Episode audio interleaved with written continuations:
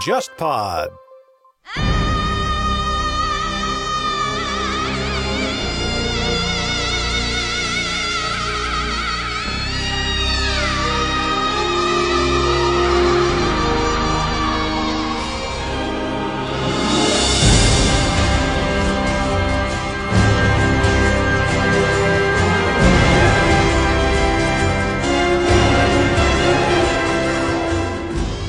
日本方面和宋朝或者南宋或者南方汉人之间的这样一种关联，其实最著名的就是一个叫郑思肖的人写的所谓的一本叫《新史》的书。索南新史，对，然后我是一直怀疑这本书的可靠性的，因为因为太传奇了。对，而且就是它里面就是有所谓的宋朝灭亡之后，日本举国穿白衣致哀。那么这样一个描写，首先本身就可能是附会的，其次就是它因为是明末的时候从井里捞出来，这样一个来源让我想到了有没有可能其实是明末的时候拿元笔赋于清。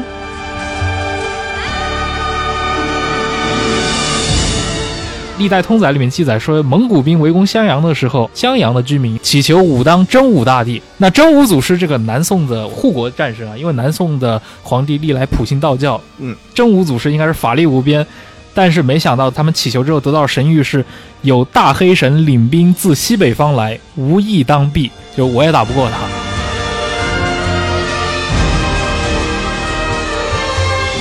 一般会认为镰仓幕府在这场战争当中被大大削弱，然后没有办法调节武士阶级内部的矛盾，所以就倒台了。但其实逻辑可能恰恰相反，武士还是继续扮演一个打工人的角色，他们还是要继续去博多那边在海岸上轮番站岗。但是在上层看来，胜利的果实最终是要归结到那一些既不用吃饭也不用管理家臣的那一些神佛的头上的。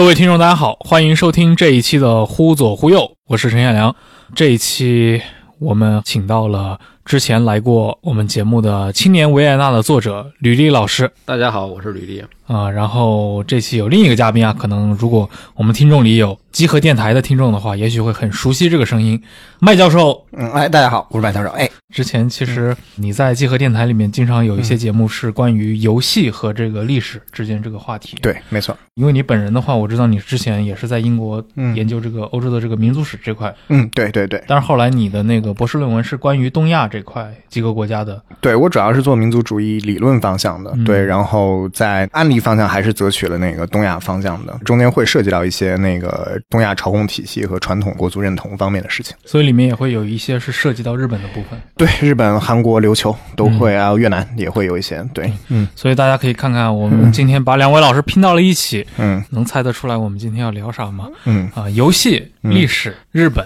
同时又可能跟什么民族主义啊这一块、嗯。国族叙事嗯。有那么一点关系，又要关联到我们之前包括聊过的像日本战国啊，嗯。所以我们今天来聊一个话题，它是从游戏开始的，但是。和历史上很有名的一次重大的事件，嗯。就是什么呢？今年那个对马岛之魂，对，或者对马岛之鬼，或者对马岛之鬼，对。我其实刚刚还想插一句《人王二》来着，插一句说今年日本战国历史游戏，哦，那对，那确实还有人王二，对，对嗯。像对马岛之魂的话，在 PS 上，嗯。在中国国内好像聊它聊的人还是蛮多的，尤其我在 B 站上看到了很多的一些视频，嗯。尤其它很有噱头嘛。作为一家美国公司，开发了一个非常日本的这么一款游戏，嗯。而且里面是有一个模式叫黑泽明模式。是。嗯。啊，也就是说你打开这个模式之后，会形成一种大家可能会在一些黑泽明的老式电影里面看到的那种黑白质感，但这个对于具体玩游戏的人来说，是否在体验上会更好呢？大家也是有很多的一些想法的。啊，我们今天聊这个话题，因为觉得关于它的背景啊，你嗯。比如说你在 B 站上看那些 UP 主，他底下的这个评论区留言，你发现其实关于聊游戏本身的其实没有那么多，嗯更多的大家都是在谈论它的这个，比如说我们说元日战争，或者说叫蒙古袭来，嗯，或者说叫这个元寇，嗯。啊这段历史。那今天我们就由游戏来聊聊这一段啊，嗯。发生在这个中世纪的日本嗯。的这一段非常离奇的一个经历，可以说是日本国近一千年以来最危险的一次事件吧。在二战之前，两位老师对对马岛这个主题有什么想法？就先说说这个游戏吧。就对《马岛之魂》，我一开始看到的时候就。我知道，就是首先知道这是一个西方的一个工作室，我当时第一反应就是这八成最后做出来就是又是一最后的武士之类的吧。然后看了一下他那预告片之后，确实如此，因为它就是风格实在是和镰仓时代差的太多了。这个我们可以具体后边去讲。嗯，而且就是从游戏性上面，他当时一开始那个演示。就给我一种很像《刺客信条》的感觉，嗯就有一种就就当时毕竟他那个基本上算是和质量同时放出消息嘛，对以及人王二，是的，对，但就在这三个里面，其实人王和 From Software 的那个只狼，他们用战国的嗯题材，用战国的那种素材，他们其实就首先都是有很深厚的功底嘛。就 From Software 之前做《黑暗之魂》的时候，他驾驭那种西式奇幻的那种哥特式风格，其实驾驭的很成功。嗯对然后光荣就更不用说了，本身就是做历史模拟游戏起家的，还有包括战国无双之类，所以就这两家做战国题材是没有任何问题。而而且而且就是那个人王，他本身他就光荣，他是有一个名号，就是说算是一个黑泽明以前的一个想要做对对一个联合 IP 的一个企是的，一划个电影的贴片游戏，等于说，对，有可能是，但是说以前，因为很早以前是有一个人王最早的一个版本，对就是但那个版本最后并没有能够面世，是的，然后后来也确实因为是接在魂后面成为这种去死的游戏，就是这种比较难度的，然后 Team Ninja 就是做忍者龙剑传这种硬派动作游戏的这个这个他们的这个工作室，然后就决定用这样的一种方式，觉得去呈现一个人王，就是那个威廉亚当斯，也就是三浦安真的故事是比较合适的，所以他们是跟黑泽明至少存在一种事实上的一种联系的，但就是你会发现那个 Sucker Punch 这把岛之鬼更多有一点同人的那种感觉，就黑泽明的狂热粉丝，对，你可以这么说。有一种私生饭对官方粉或者说官方同人的这样一个感觉，嗯对。就反正会觉得有点怪异吧，然后就是它的整个风格也是非常接近剑戟片，而剑戟片我们知道，甚至可能都不算，你拿它做战国题材都会觉得有点别扭，它实际上更接近于江户时代那种美感的。然后 Sucker Punch 这个西方的工作室，它却又要用这样一个时代上相当滞后的这样一种风格去做镰仓时代这一个其实比较冷门，然后又非常古老，而且和战国时代可以说大相径庭的这样一个历史时期。所以一开始对这个东西我是有一种很怪异的感觉的，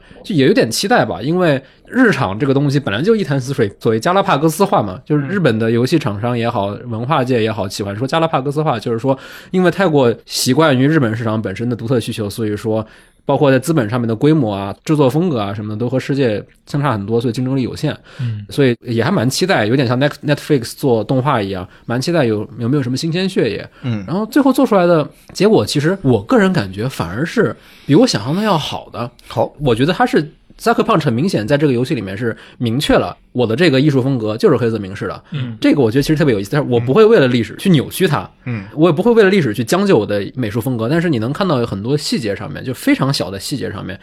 就依然有一些在我看来让我感到很心动的地方。有一些瞬间是让我感觉到，哦，其实他们是懂的，他们其实是把一些 时代性的元素融入进去的，他们是有考证的，有下过功夫的。所以像这些东西，还有它的这些细节，还有它的特定的演出效果，比如镜头怎么摆，嗯诸如此类。这些效果叠加起来，给我还蛮惊喜的一个感觉。嗯就对于这个游戏，我看法就略微有点不一样，就因为我更多是站在一个批判西方中心主义这样一种叙事这种角度，因为我觉得就是私生饭的这样的一个视角是完全很合适的，就是因为 因为这些欧美的制作人，他们确实可能非常喜欢黑泽明电影，然后可能在他们呃年少或者是在年轻的时候，确实给他们造成非常大的影响，然后他们就想要做一个这个有黑泽明风格的一个游戏，然后他们很喜欢黑泽明是这种七武士或者这种乱这种战国时代的这些故事，但是他们与此同时又觉得就是说，只是日本武士之间大名之间的这种征伐，可能对于整个全球市场的吸引力可能还不是那么足，所以他们觉得那最好再加入一个让整个西方世界都为之震撼的这个蒙古的铁骑，然后把这个元素加入到了黑泽明式的故事中间。那么他们最终能想到的，哦，这个蒙古大军也是入侵过日本的，所以那我不如就做一个日本武士去对抗这个蒙古大军的这样的一个故事。所以就是在这样的一个情况下面，我们就不难发现，他在很多地方在游戏细节上面，他的美术设计上面、装备、他们角色用的武器、他的战斗方式上面，都需要去附会一些他们喜闻乐见、不愿意舍弃的这种战国元素。就比如说，现在网上已经有很多传播的，就比如探讨就是那些角色他这个配件到底是打刀还是太刀的这么一回事。然后发现就是角色他的装甲也好，或者他的武器也好，都有非常多的一些战国的元素在里面，就反而就是说镰仓时代的那种大盔的那样的一种大铠那个造型，其实相对比较少一些。所以就是你可以感觉到它其实有一点那种缝合怪的意思，就是它一方面为了可能考虑到整个全世界的受众，它必须要有一个更加有一种全球历史记忆的这个蒙古帝国的扩张这样的一个点，然后它又需要有一个日本地方特色的一个东西，就是武士。但是日本典型的武士的出现，或者说在现在这个大众文化中间，武士的形象可能更多还是在战国时代到这个江户时代的这样一段时期，所以他又必须要把后面在黑泽明电影中间出现那种影视的语言，包括这种野武士的那种斗篷也好，或者是这个后面那种战国式的那样一种盔甲的制式也好，就提早几百年。然后，所以这个游戏最后呈现出的这样的一个结果，也就不例外，就是它其实还是更多有一个自我表达，或者说是一个自我喜好的一个原因去选取这样的一些素材。所以，是否忠实历史，倒变成了一个比较其次的这样的一个因素了。嗯，绚烂的画面，就艺术感十足啊。但是确实，大家如果是期待一场复原当年嗯。啊、比如说蒙古和日本之间，就忽必烈和这个北条时宗之间这场对决，然后又是一个下层武士的视角，嗯，怀抱这样的一些预期的玩家人群，可能真的会失望。其实刚刚就提到了，很容易变成一个最后的武士。在最后的武士里面，我们可以看到，他们是完全塑造了一种在中世纪之前的，或者说在种子岛之前的这批日本武士，连枪都没见过的人，然后在面对这些火枪队的时候，如何的微笑面对杨大人，这个跟历史肯定是不符合的，尤其跟当时的历史中的西南战争，嗯。啊，所以我在想的是，其实这个游戏本身的话，那确实是带着不同的预期来购买、来玩的这些玩家们肯定会有不同的一个体验。假设你并不是一个对日本本身这个历史题材有多大兴趣的人，也许纯粹从游戏体验上来说，其实还是不错的。嗯，那我们其实很想聊一聊，因为关于在 B 站的这个评论区啊，嗯，这些 UP 主下面很多人都在谈论那段历史嘛，就会发现非常多的。争吵啊，这个也很正常。现在这个好像游戏圈里面，就贵圈、主机游戏圈里面 啊，也出现了非常多的，像之前那个《美国末日二》对啊，涉及到这种突然就撕起来了，这个让我都很吃惊。我在想，这样一款游戏玩的人应该也，且不说不算多吧，就是为什么能为这样的话题给争吵起来？因为一旦涉及到一个身份政治，然后尤其跟当代的一些就是网络上面的一些比较白热化的争论的一些东西扯上关系的时候，然后这个话题似乎又和我们中国当下的这种社会生活又有一点距离的时候，就这个是有一个非常大的空间可以跟大家造成误解，然后就这个误解去互相攻击的。没错，没错。所谓带节奏嘛，所以相对来说的话，对马岛之魂的这种争论，相对来说要更纯粹、更简单一些啊。对是的，无非就是围绕那段历史，所以也看得出来，很多玩家可能也是玩这个游戏，或者云玩家看了别人玩这个游戏的视频之后，突然会发现，哦，原来有这么一段恩恩怨怨。这个嗯大元忽必烈两次伐日，嗯而且最后都是以失败告终。嗯，对，所以我们今天来聊聊这一段。你今天呢，我看到李烈老师带了一本书，嗯，那是一本什么样的书？今天就随手带了一本好几年前买的一本书了，是一个叫王野善彦的一个日本的史学家，他应该是在零几年的时候已经去世了。他在七十年代一开始，七四年的时候写的，后来九十年代又再版了，题目就叫《蒙古袭来》，嗯，就是站在日本的角度去讲这个所谓的元寇，也就是蒙古以及后来的大元朝派兵入侵日本的。这样一段历史，在日本历史上面到底是怎样的一个情况？中文世界最近是出了一本叫《大汗之怒》的一本书，嗯那也出了有个几年了。对，然后那本书是一个，他是试图从一个比较综合的角度去看，尤其是可能更偏元朝的角度去嗯看待这么一个事件。他那本书也参考了我提到的这个王野山彦的这一本《蒙古袭来》，但王野山彦的这个《蒙古袭来》，它是空间上没有那么大。它可能只有一个章节提到了一下，像背景板一样提到了一下蒙古的情况，但他在时间上面的尺度拉得非常长。就他提到了蒙古袭来这个事件，在日本历史上，它的影响力是可以上起，比如元平和战，就是相当于镰仓幕府建立的十三世纪最早期，后接南北朝时期，就可能要进入十四世纪前半叶这样的一个长达一百多年这样一个镰仓时代里面，它其实起到了一个承前启后的一个作用。那么王野山彦就试图从很多的角度，而且很多可能是和军事是完全没有关系的社会史的角度，比如说当时人的信仰，当时的镰仓幕府怎么判案，诸如此类。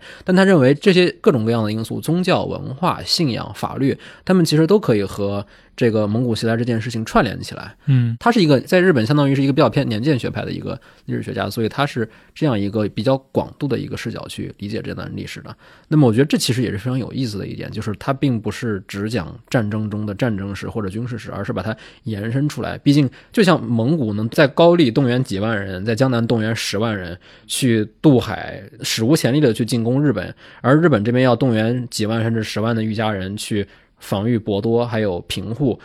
这样的大规模的人口调动，如果我们把它理解为一种人口迁徙，而且是强制迁徙的话，毫无疑问是一个顶级的社会事件了。所以我觉得像这种综合性的视角是挺有意思的。嗯，对。最近还有一个老的日本电影，其实我们节目过去也聊到过，但当时没想到它突然在二零二零年就火了，就是七十年代的《阿海军》，这个是一个军国主义的青春片吧，你可以这么理解。据说当年应该是林立果同志非常喜欢这部电影啊，号召大家学习江田岛精神，自组联合舰队。这部电影里面有一首插曲嘛，是那个元寇那首歌。元寇那首歌的时候，当年我是有一次在一个杂志上翻到过他的这个中文翻译，当时印象特别深，而且我当时自动脑补了那种非常雄壮的这个译制片腔调来念白这个歌词啊，就听不见，大点声。对。他这个歌词应该开头就是“洪安四年的夏天，啊，元寇忽必烈倾巢出动，啊，我镰仓的男子汉决意为天下主持正义，讨伐元寇。”大概就是这么一个故事。大家看到这是个镰仓史官的一个回述元日战争的这么一个事情。那么，既然如果我们要提到元日战争的话，也一定会提到它对后世的一些影响，比如说对中世纪日本本身的影响，对镰仓幕府本身的影响，乃至于在跨越了几百年之后，对一个比如说昭和时代的。日本人对吧？这个国家总动员时期的日本人的这么一个影响。那么提到这个战争，我想我们回到那个战争之初的话，这个战争是如何爆发的？两位老师可以向我们听众稍微介绍一下。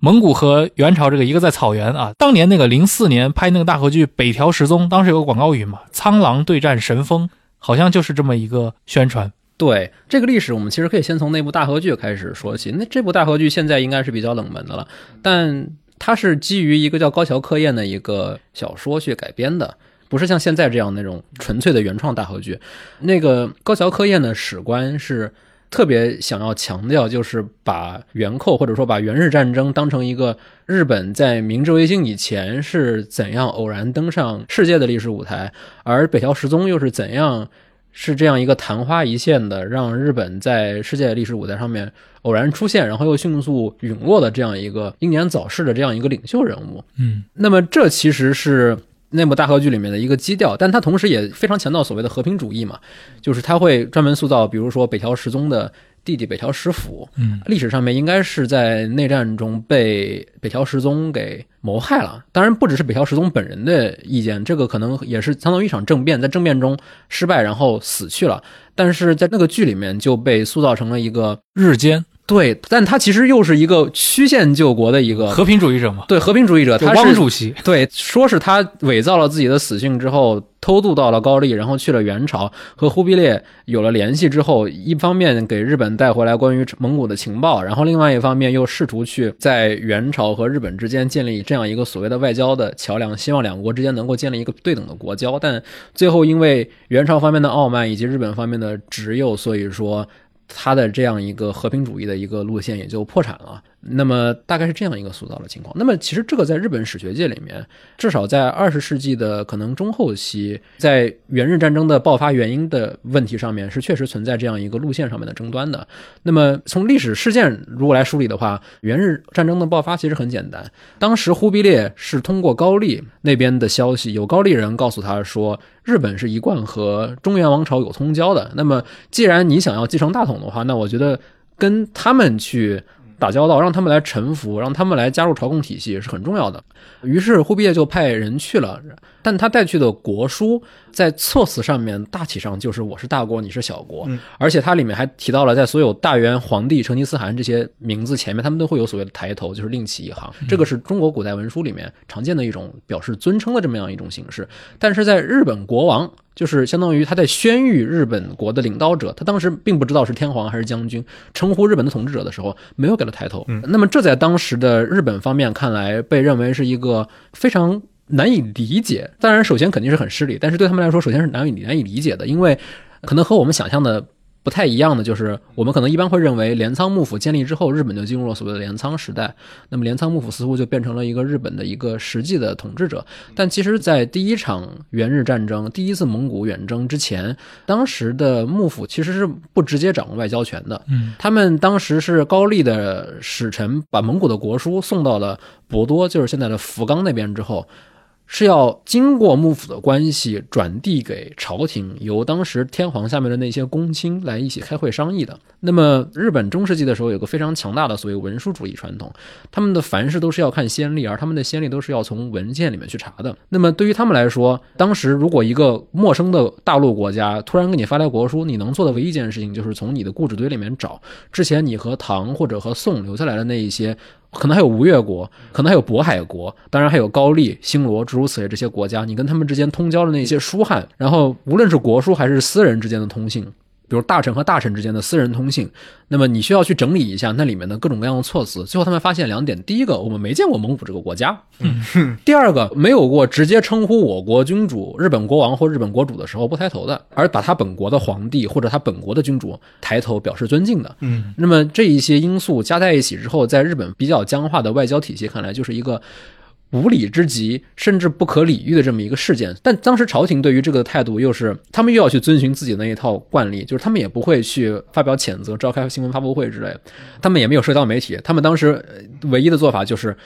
拒绝回答，嗯，直接把对方拉黑，这样的一个非常来时斩了吗？当时还没有斩，当时送回去了。其实后来是幕府斩的。对，这也是北条时宗。这后面可能如果有有机会会提到，就是北条时宗这个人的他作为民族英雄的评价，其实是非常晚的时候才开始诞生的。就是在可能江户时代之前，民族主义的情绪不是那么旺盛的时候，很多人其实是基于佛家或者说儒家的一个伦理批评他两国交战不斩来使嘛。但你第二次入侵之前。把元朝的来使斩了，他们会强烈批评这个，认为他是个暴君。对，但在第一次的时候，呃，朝廷处理这件事情的时候，没有采取斩来使这样的做法，但只是说拒绝回应，让你们直接把他们打发走。那么这在元朝或者说这在忽必烈看来，就是一个非常无理的一个举动。嗯，对，拒绝封贡吧。而且他当时在国书里面就已经明确的说了，就是我也不希望两国之间兵戎相见。对兵戎相见，对吧？你好自为之。嗯，所以等于说他那个时候很有可能就已经开始考虑军事选项了。嗯，我们现在看来可能会觉得比较匪夷所思，因为前近代想要从亚洲大陆去进攻日本列岛是一个很难想象的一件事情嘛。嗯，但在当时，因为他已经掌握了高丽。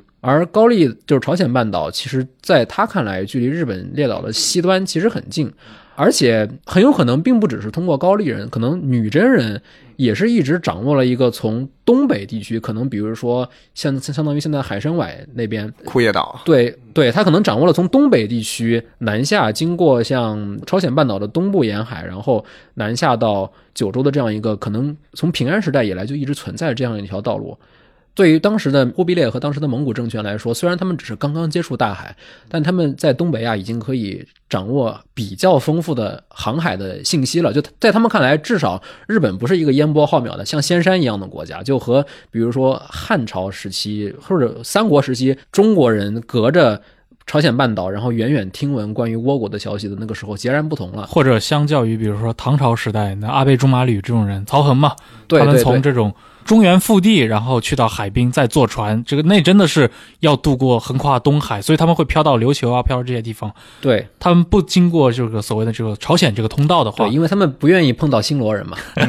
是的，是的。相对来说，其实中古时代的话，半岛跟日本的这个交往是一直很密切的，包括像百济本身就是日本的盟友呀。是的，是的，对。然后在这个交往，虽然我们后来说所谓的遣唐使在九世纪的时候被断绝了，所以说中日之间的正式的邦交可能就一度断绝。但是其实，在中原王朝和日本之间，还有包括五代十国的时候，吴越国和日本之间，它有很多的海商贸易，以及还有很多的外交僧侣的。外交僧侣的往来，而且很有意思的就是，当时的平安时代的时候，当时日本朝廷的主政的左大臣藤原忠平曾经和吴越国的国王两个人以朋友相称，互致书信。嗯那个书信我读起来就觉得特别有意思，因为根本不像两个国家的统治者之间互相致书信，而是说我赠你一些纱巾，然后远隔重洋，希望你身体健康，诸如此类的这样一种互致问候的这样一种外交，它是通过这样一种非官方的渠道去进行的。虽然讲像后来蒙古帝国书的时候，这种国家间的通交突然恢复了，导致日本朝廷一时之间没有办法反应过来。但在那之前，其实非官方渠道他们已经可以了解到很多关于东北亚航海的，还有包括比如说东海之间的，比如宁波到日本之间的明州对明州到日本之间的航海的信息。那么这一切其实都可以说是一方面是刺激了忽必烈想要去进攻日本的这样一个想法，然后另外一方面，其实事实上也是允许忽必烈去派遣可能当时世界上最大的一支舰队去远征日本。而且在实际上，在比如说十三世纪的啊六七十年代，就是忽必烈灭宋前后，当时应该是有许多的宋朝的这些嗯啊，我们说这些彝族吧或者移民们是去到了日本。比如说著名的像那个吴学祖元啊，这个和尚后来他也成了北条时宗很尊敬的一个高僧嘛。就今天大家去到东京、去到镰仓去旅游的话，还可以去到圆觉寺啊。圆觉寺里面有那个北条时宗本人的这个坟墓，应该是在那。此外的话，圆觉寺里面就是他的这个开山祖师就是吴学老祖。前几年那个大河剧《平津盛》，他拍那个元平争霸时代，《平津盛》里面不是有一集，嗯，平津盛跟那个源赖朝他老爸两个人在马上等于是单挑，平津盛就拿了一把那个中国式的就宋剑，宋剑，对对，是从海寇那边缴过来的，对缴过来的。平津盛的父亲那个平平中盛，平中盛，然后当时是讨伐海寇的时候，从海寇手里面缴获了一把宋制的直剑。是的，是的，一把直剑，那看去那个制式是中国人民特别熟悉，对吧？拿着一把大剑砍来砍去啊。然后我记得应该是那个，是不是《罗生门》里面？嗯，《罗生门》不是那个桥段，就是啊，罗生门里面带他去三川敏郎三川敏郎带那个带他去古墓，然后但是去之前说我在我那边发现了一个大官的墓，有很多好东西，然后他当时还说我这把剑就是从里面拿出来的，他那把剑也是一把宋剑，所以其实这个中国剑这个元素在日本的这个影视剧里面也是古已有之了。所以也可见当时的那个两国之间的这种往来，或者通过一些民间手段至少是往来，民间上的往来是非常繁盛的。嗯是吧？是的对对对，最著名的就是茶嘛，茶是这里面最著名的一个遗产。然后就是东大寺的南大门和东大寺上一代大佛殿，应该也是相当于现在宁波市下面的一个叫陈和清的一个工匠，带领一些中国的工匠，但他们当时可能。不一定是直接从浙江过去，他们可能是作为华侨，嗯，在博多那边的唐人街，然后被僧人雇佣过去之后去建的这个佛寺。对他们，其实，在那个时候能够在博多这样的地方留下一个稳定的唐人街这样的一个建制，而且很多人他们是在当地是既有中国人身份又有日本人的身份，比如有中国籍的神社的所谓神人，就是受雇于神社或者或隶属于神社，然后在神社名下有拥有领地的这样一个可能类似于小地主或者纳税人这样的一个身份的这样的一种华人的存在，就我们可以想象，就如果能够有这样密切的商旅往来的话，那么其实理论上派遣军队过去，相对来说不会有导航之类的问题的。所以这也是可以说十三世纪中后半叶的时候，蒙古能够去发起这样一场大规模的远征行动的这样一个物质基础吧。对其实刚提到那个在南宋时代日本和就是镰仓时代的日本和中国的关系的时候，其实还有一个很著名的例子啊，就是源赖朝他儿子那个源实朝，他也是镰仓幕府的第三代将军第三代将军啊。他有个著名的故事，就是遇到了一个今天看来挺像一个骗子的这么一个，对，就是陈和清本人。就陈和新本人是吧？对啊，他告诉那个我们的幕府将军对吧？告诉袁实朝说，你长得很像我当年在中国。在那个国清寺见过的一个，应该是一个老住持是吗？呃，应该是宁波阿育王山，不一定是国清寺，国清寺是天台山。嗯，对，是说在阿育王寺以前的一个老大师，长得很像，你应该就是他转世。然后对袁世韶听到这个消息之后，就非常向往，想要乘船去巡礼。然后当时陈和兴就为他做了一艘宋船，但他在镰仓的海岸上试航的时候出了事故，我不记得是搁浅了还是解体了。最后这件事情就不了了之。袁世朝后来也是被人暗杀，然后袁赖朝这南系血统的这个袁氏将军也就此断绝了。对，绝嗣了。袁世朝，所以他本人将军本人是动过入宋的念头的，所以我们可以还原到当时的那个历史环境下。比如说我刚提到的那位吴学祖元，吴学祖元还有一个更著名的故事嘛，就是在浙江温州的能仁寺里面，他遇到了援兵，但可能那会儿的援兵也是一些依附于蒙古的汉人部队啊，包围也可能是北方汉人，北方汉人，北方汉人，对，我们张弘范呀这些，他们这种其实是军阀部队嘛，被包围在能仁寺里，应该是见过援兵的，留下一首著名的诗啊，里面有两句“珍重大元三尺剑，电光银里斩春风”，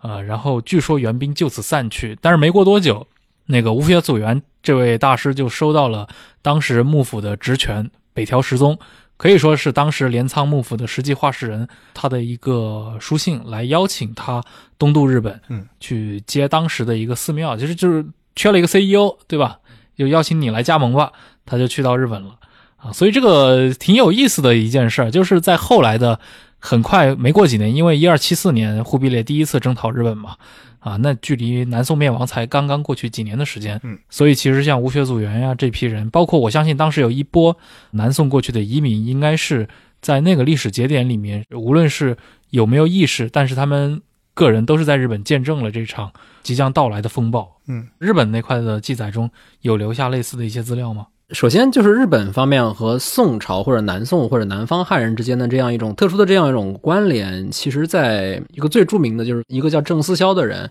写的所谓的一本叫《新史》的书。索南新史，对，然后我是一直怀疑这本书的可靠性的，因为因为太传奇了。对，而且就是它里面就是有所谓的，就是宋朝灭亡之后，日本举国穿白衣致哀，那么这样一个描写，首先本身就可能是附会的，其次就是它因为是明末的时候从井里捞出来，这样一个来源让我想到了有没有可能其实是明末的时候拿元笔附于清，对所以实际上是明的移民写下来的。但这个史料简证我们姑且不论，但它里面有提到这么一段，就是说当时日本人。在击退了第二次的蒙古的远征军之后，他们在一个叫英岛的地方围攻了被台风卷到岛上搁浅的最后的一些援军，然后说是把所有北方汉人，当时北方汉人就是所谓的蒙古色目汉人、汉人男男人嘛，对嗯。虽然这个历史上面是否属实，好像历史上面到底是什么性质，姑且不论，但当时确实是有这么一个南北之分的。那么他当时就是专门把所谓的南方汉人提拎出来说他们是唐人，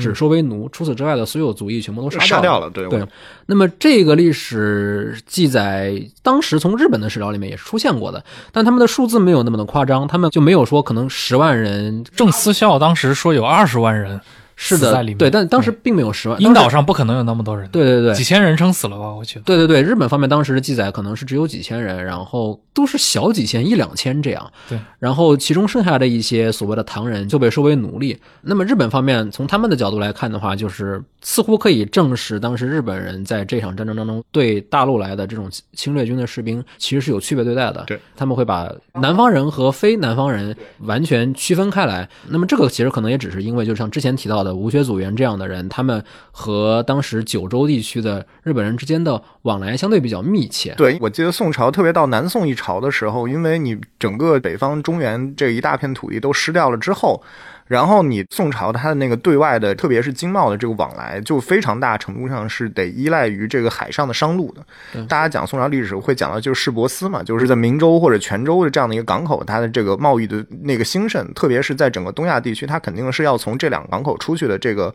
船只，通过这种海路去完成这种贸易的往来，然后把瓷器跟茶叶输输送出去，然后把利润带回来等等，就是可以想见，就是整个在南宋，包括就之前为什么讲到是南北朝，或者是在之前说的这个吴越国，它会和日本这种海岛有这样的一个深刻联系，其实也就是因为它本身来说，它的对外的一个线路就是大海是一个最方便、最直接的这样的一个途径，所以在往往是这些可能有点地方性的占据南方的这个政权，它很多时候确实会特别依赖于这个海陆的这个贸易，也就确实导致了像日本或者像琉球这样的一些海岛的这些国家，对于南方的政权可能往往会相比对北方政权更加熟悉一些。对，而且海路上面就从整个东亚的季风的流向，还有洋流的这个流向来看的话，也是更有利于相当于中国东南沿海长江口地区的，一直到闽浙这一带向东北方向移动。是而反过来说，跨过渤海和黄海去直接通向日本的话，相对来说会更困难一些，而且很难避开朝鲜半岛。对，很早以前我记得有参加过一个学术研讨会，然后那个时候就是一个韩国的教授就说，他说其实韩国的半岛的这个文化，它其实可能跟山东、跟登州的这个关系更加亲近一些。对，而日本的文化可能就是受到一些从明州这边直接影响会更多一些。中唐到晚唐时期，有一个叫张宝高的一个海盗头目，就是在当时的胶东半岛为基地嘛，但他本人其实是一个应该是一个新罗人。嗯，对他这个跨这个黄海的朝鲜半岛和山东半岛之间，他们也是有自己的一个联系的。同样是海盗，就是江浙这边的这些海盗们，无论是像王直啊，对还是像郑芝龙呀这些系统，都是跟日本这边关系错综复杂。对，郑芝龙可能还要更复杂一些。郑芝龙他毕竟是在福建那边，所以他向南和荷兰人打的交道也非常的多。也可以对，汪直的话就是更多的就还是走传统的这种宋代以来的这样一条路线。最近其实日本还有一些学者提出了一个，在我看来还有待验证，但我觉得姑且可以一听，因为挺有意思的一个说法，就是他们考察了当时宋朝的时候宁波当地的一个叫宝庆四明制的这样一个地方志。那么他通过这个考证之后，以及综合一些宋人的一些记载。他们当时做出了一个推论，就是其实当时宋朝和日本之间的海上贸易是需要进口一个很重要的物资，就是硫磺。谁从谁进口？宋朝要从从日本进口硫磺。对他们的推论就是，当时宋朝因为需要先是应对金，后来又是要应对蒙古，所以他们需要大量的火药。这是不是因为淮河以北的土地失掉了？是不是南边的火山不是太多啊？你像日本是有那个对对对，而富士山、且九州岛，浅间山嘛，而且九州岛其实可以说大部分地区都是。高度的受到了火山活动的影响的，所以尤其是南九州地区盛产硫磺，而且这个东西确实也是在当时宝庆四明治里面，就是作为日本的重要物产之一提出来的。嗯，就我们很多人都会说，就是当时为什么忽必烈要征讨日本，我们很多人都会用马可波罗的说法说，因为日本是黄金之国嘛。嗯，马可波罗本人是在杭州当过税吏，所以他应该是了解一些当时江南地区在元朝统治时期和日本之间的贸易也没有完全断绝，所以他当时听说日本有黄金这个名声应该是确实存在，但在官方贸贸易里面其实。当时的宋朝官员会专门说，黄金这个东西不太多，纱巾只是因为好带比较方便，所以可能有些人缝在衣服里面偷渡过来。主要的物产其实是木材和硫磺。那么日本有些学者就根据了这个推断说，其实硫磺是一个很重要的一种军事物资。那么这个说法虽然本身我个人感觉还是有待进一步验证，因为你很难去通过贸易政策去反推宋朝的军事政策和军需政策嘛。没错，但如果联想到，比如说非常著名的一个关于元日战争的一个段子，就是说蒙古方面可以使用所谓的震天雷，所谓的铁炮，就是最早期的火药弹扔到镰仓武士的脸上，而镰仓武士浑然不觉，以为自己被石头打了，结果砸在头上的时候正好一炸。那个是大河剧里面拍出来的桥段，对，在当时那个日本人的。画的那个很著名的蒙古袭来会词上面也有表现，对马岛之鬼里面它也有主角可以用这个武器，对，而且蒙古人也会用火药去攻击镰仓武士，然后让镰仓武士措手不及。如果日本学者的这个说法成立的话，那么我们可以想象，其实这个火药本身背后说不定用的反而是日本的硫磺。嗯，那么我们就可以从一个更国际化的一个角度去看，元日战争并不是一个所谓的草原帝国与一个海洋岛国之间的战争，其实它是东中国海的两个大商业圈，两个海上的人和信息的还有物资的流通圈的一个延伸，它其实是有一个很深厚的历史积淀，而只不过蒙古利用了这些资源，而日本也是根据他们在这个资源里面的一些虽然有限，但是长期积累下来的这样一些经验去进行一个应对，那么这就是元日战争的一个本质。是的，而且你刚刚提到的，其实，在一二七一年那次第一次派遣使团前往日本的时候，当时带团的应该就是忽必烈用的那个赵良弼嘛。嗯这个其实，在那部大河剧《北条时宗》里面，他是个很重要的角色。邱宗迪老师演的，对对对，中国演员来演，而且一口就真的是字正腔圆嘛。字正腔圆的普通话。他是老三国里面演成功的嘛？对对对，然后突然这么一个人出现在大河剧里面，他当时看了之后，真的有点当时愣了一下。但是你会发现他们聊的，但是有一点啊，就里面无论是庆都呀，还是红茶丘，还是赵良弼，都在用汉语说话。这个是有点，就是你作为中国人听了就看到了，会有那么一点觉得奇怪，就是蒙古人和高丽人和北方的汉人啊，都在用这个普通话进行交流。但反过来说，扮演忽必烈的这巴三老师也是国内非常著名的一位蒙古族的一个对演员，他在这部剧里面又全部用的是蒙古语，所以这对于可能比如说看国产剧里面的巴三老师的形象比较习惯他说普通话的观众，如果看那部剧的话，可能会耳目一新，就发现哦，原来他们真的会说蒙古语啊。真的是蒙古族，对，这个也是非常有意思的。而且片子里面还特别神奇的，就是有一个桥段，他把马可波罗设计成了忽必烈身边的一个相当于侧镜一个军师一样的一个角色。然后它里面两个人在聊如何去进攻日本的时候，他们还专门喝了一种饮料，然后那个饮料就是一个银质的杯子，上面插了半片柠檬。然后，对我当时就在想，难道 NHK 是想要通过这个场面暗示其实是蒙古人最先发明了莫吉托吗？是，其实赵良弼他带那个使团当然是碰了一鼻子灰，但是回来之后他递了一份材料啊，这个是在原始里面的。这个可以引用一下，《原始》里面专门有一个日本传，里面赵良弼带来的那个资料说，他在日本当时待了一年多嘛，他那个应该是一二七二年回到大都，对，他说臣居日本岁余，睹其民俗，横勇嗜杀，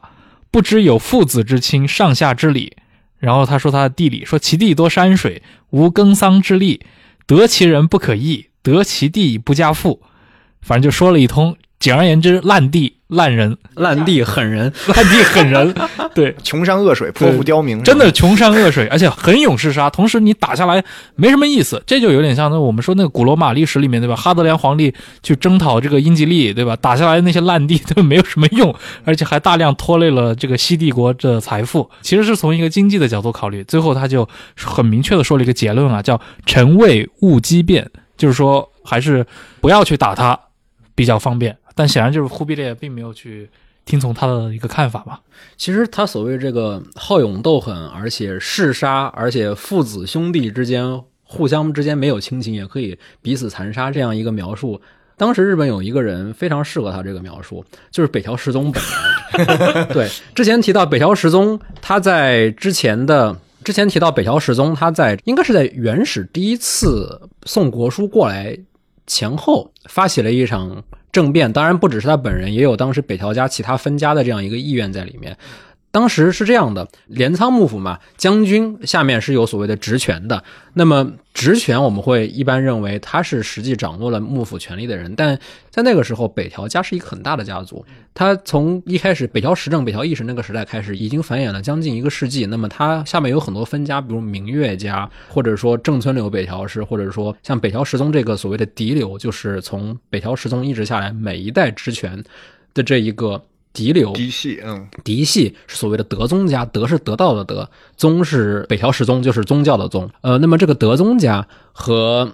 当时一个叫明月家，那么明月家是北条家的一个分家，他当时是在幕府内部的政治斗争当中，其实是一个和德宗家互相竞争的这样一个关系。那么当时的明月家虽然已经在前一轮的政治斗争当中落败了，但他的一些家族成员还掌握着。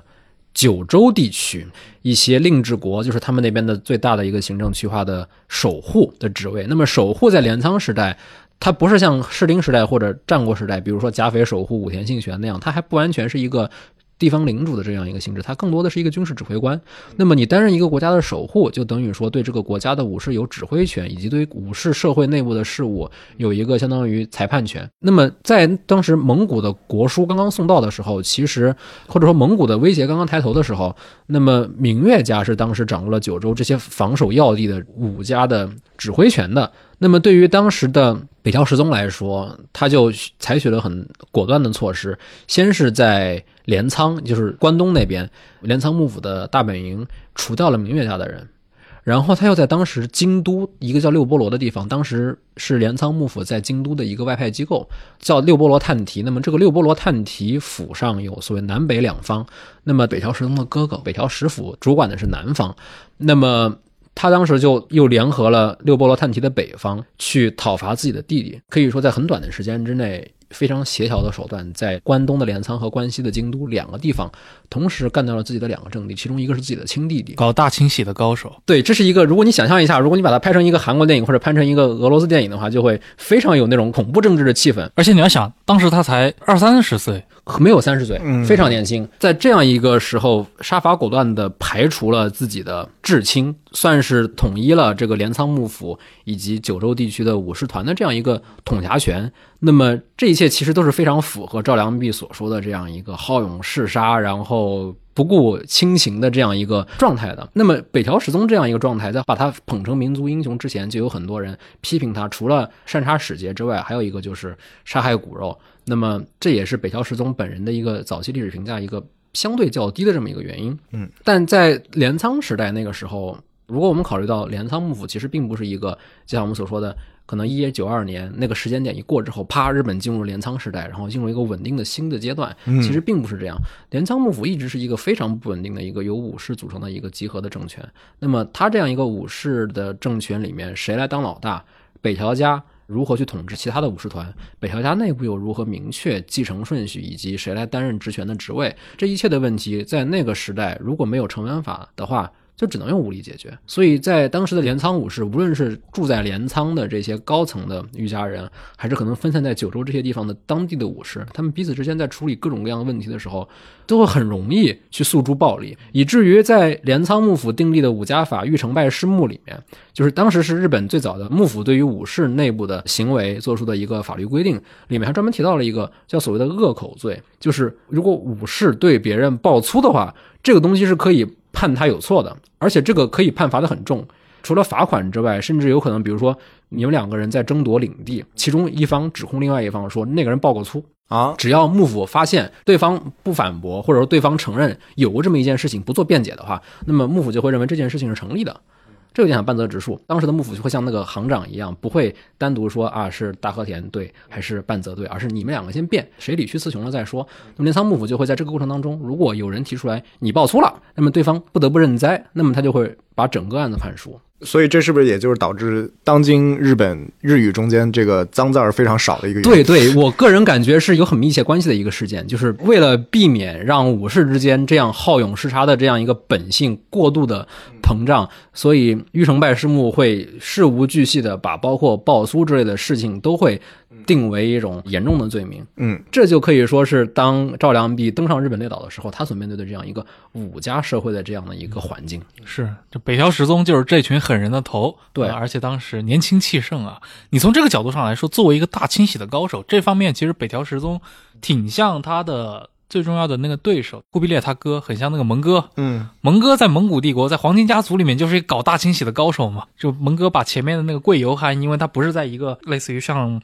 不同的房嘛，大家可以这么理解。成吉思汗的几个儿子，那贵由其实跟他们不是亲兄弟。对，蒙哥后来继位之后，其实是大量的清洗了贵由的妻女啊妻儿，而且蒙哥清洗这个察合台家族，清洗窝阔台家族。那应该是一二五七年，也就是说忽必烈当时还没有继位之前，嗯，发生过一件著名的事情嘛，就是那个所谓的叫阿兰德尔沟考，其实就是蒙哥在故意的整忽必烈，搞死了二十几个人，可以视为一种肃反肃清。当时因为忽必烈主要势力集中在比如说陕西、河南呀这些中原一带。但是把他的羽翼剪除之后，他其实是当时回了那个哈拉和林，去认错。然后蒙哥就意思就是说兄弟也和解了，但反正你羽翼被我剪除了。我们知道蒙哥灭宋的那个整个的计划其实是兵分几路，对吧？他主攻四川，他最后是想合兵于潭州，潭州应该是今天湖南境内吧。然后在潭州府合兵，然后顺江东下，直取临安。但是就是要考虑到历史的进程，对吧？还个人的奋斗，出现了一个巨大的黯然销魂，杨杨过的一个弹指神通，改改变了历史。对，所以老说什么金庸世界最大的黑天鹅，什么牛家村，不是，是杨过在襄阳城下那个黯然销魂掌，真的改变了历史。这忽必烈从一个。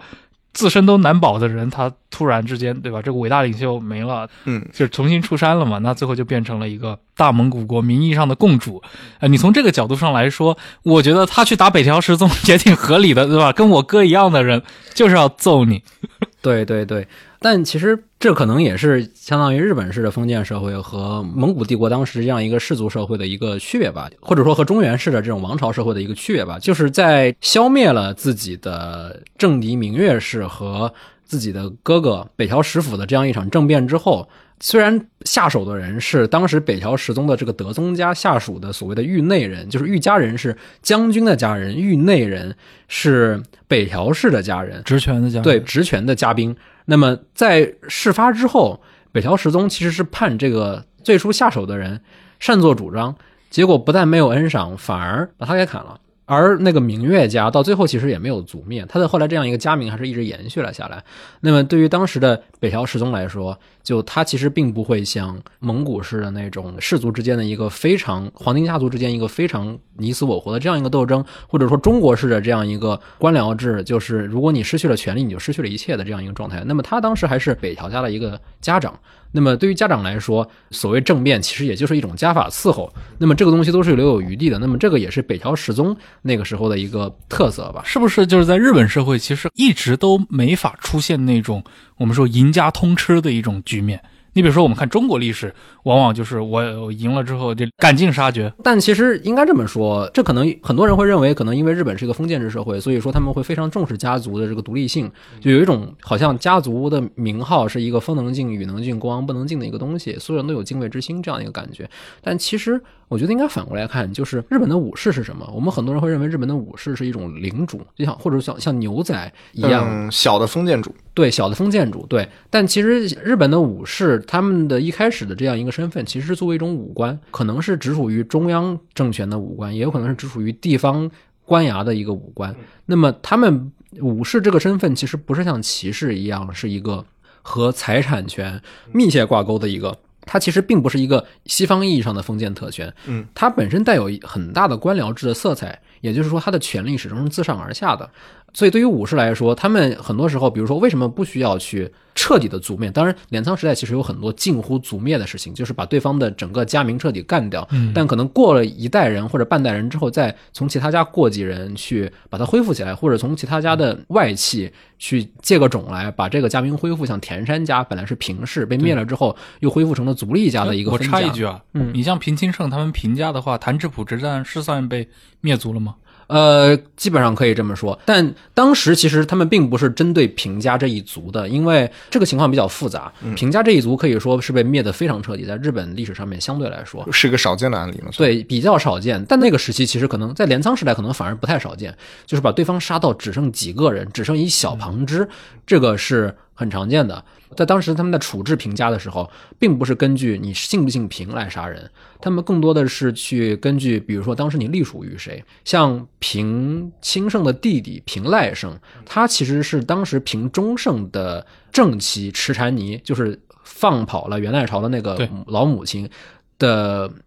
嫡子。那么他当时其实就是作为平家的一个血脉被留下来的。留下来了。哎，这就像那谁项伯，对吧？大汉建立以后，刘邦其实是留了一部分项氏宗亲，而且还给他们也进行了封赏。那个可能有点类似于儒家的一种温存心态，但是其实，在当时平安时代，主要是因为平赖盛在重大的抉择关头，然后没有犯下严重的不可悔改的错误，就是跟平家一门离开京都去福原。嗯，他在那个时候，他是以所谓的八条院，就是后白河的姐姐，当时堪称日本首富的一个大领主、一个大贵族的，借用他的名义，在他的庇护之下留在了京都。那么这个八条院本人，他是那个蚁人王的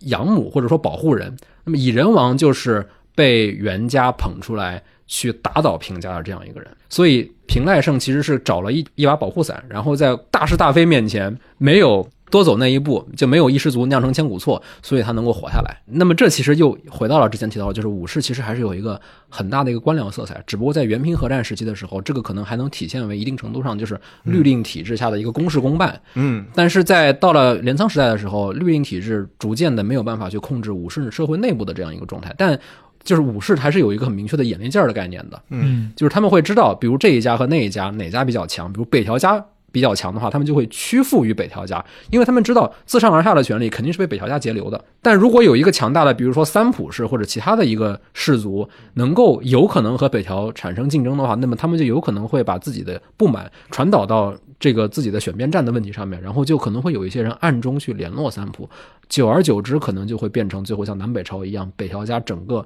被足利高氏背后捅一刀。然后整个镰仓幕府最强大的一家人直接背叛了之后，推翻了整个镰仓体制的这样一个状态。那么北条其实他是一直需要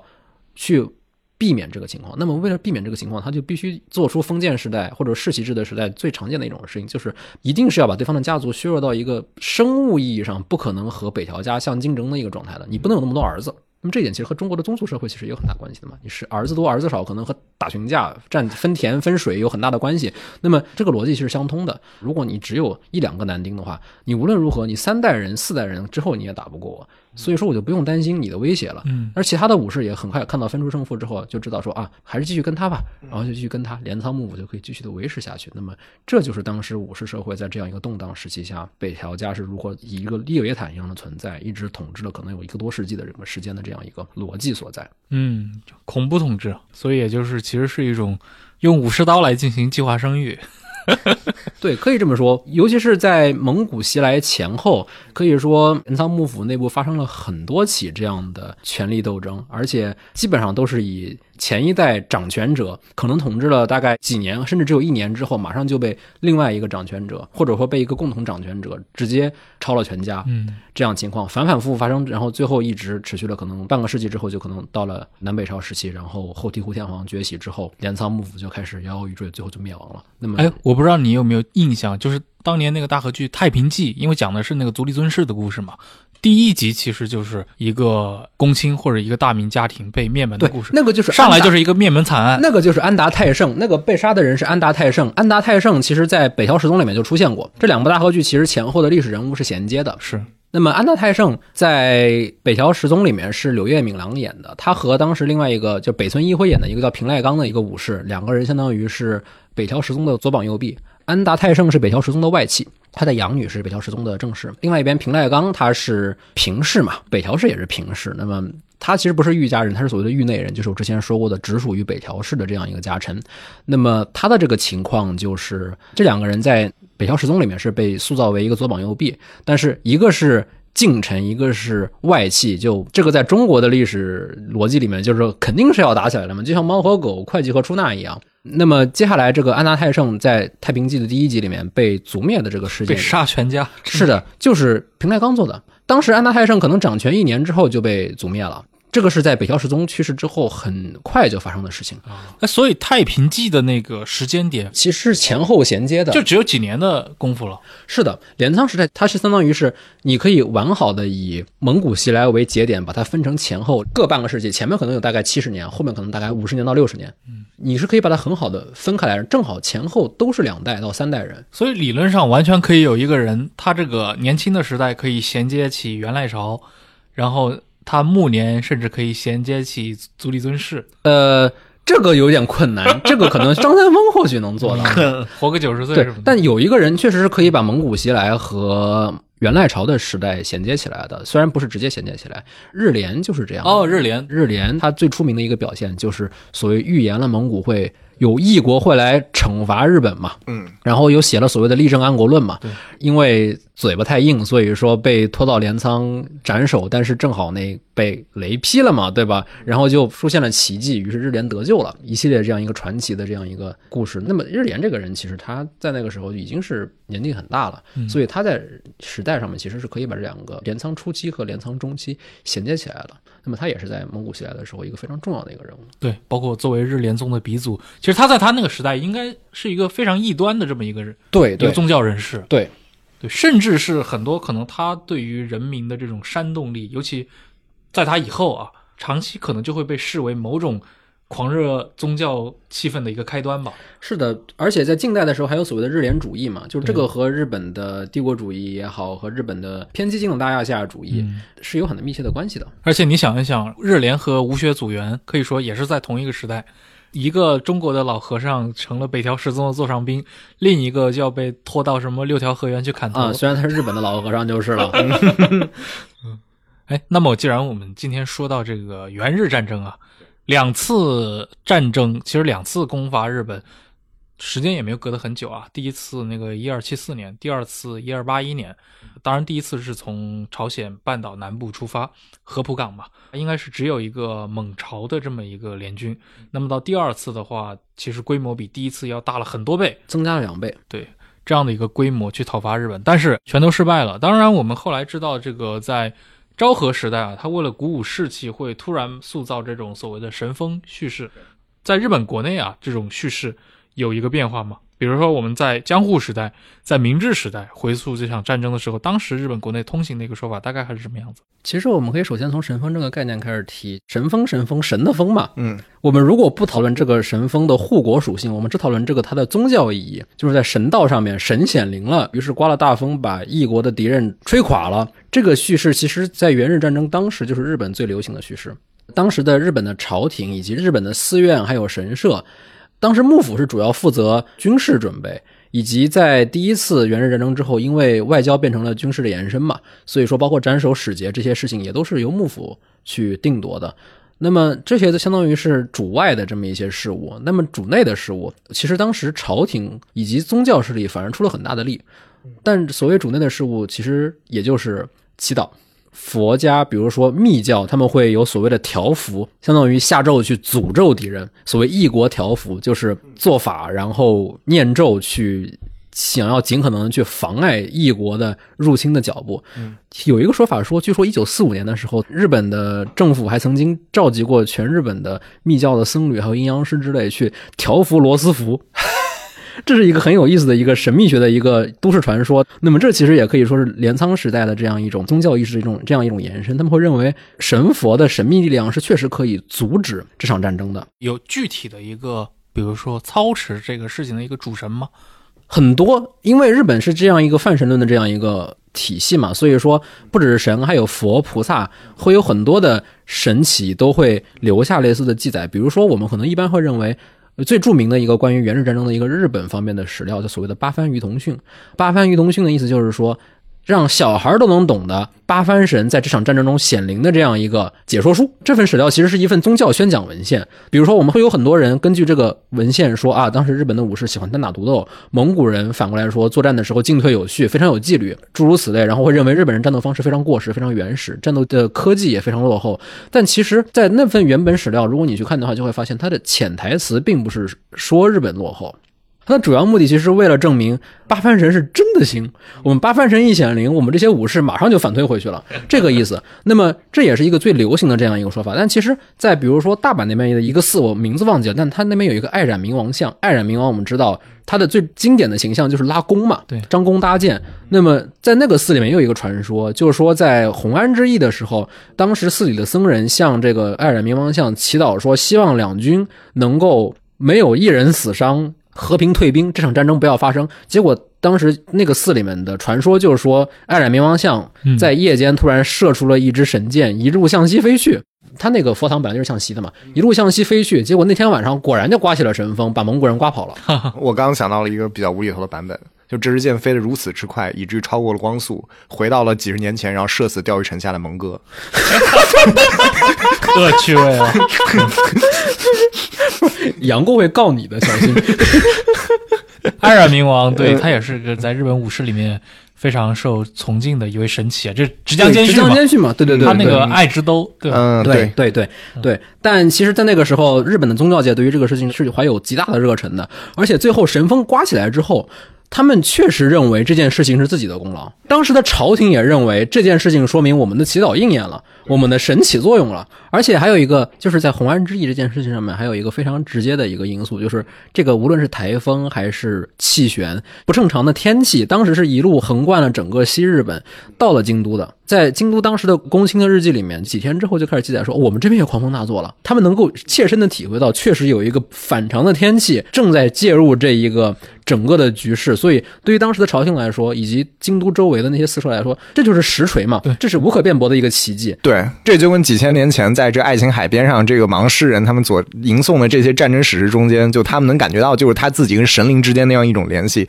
沙波罗愤怒了，是这个阿弗罗蒂特愤怒了，然后就导致了这样疫病在军中的盛行。对，而且我想的是，同时代不仅仅是在日本呀，即使在被蒙古消灭掉的这个南宋，嗯，在当时也有许多祈求神灵的人。之前像我们节目里面那个吕丽提到了这本周思成写的《大汗之怒》啊，然后这本书里面其实周思成写的时候搜集了一些非常有意思的一些嗯掌故，其中就涉及到一个神灵间的较量。它里面讲的是蒙元灭宋的时候，比如说他找到了这个汉藏史籍里面记录下来的，当年忽必烈在进攻南宋之前，曾经命令过一位来自尼泊尔的能工巧匠叫阿尼哥，来塑造一尊什么大黑天神神像。当时请求的就是帝师八思巴，也就是所谓的蒙文的这个发明者，向大黑天来祈福。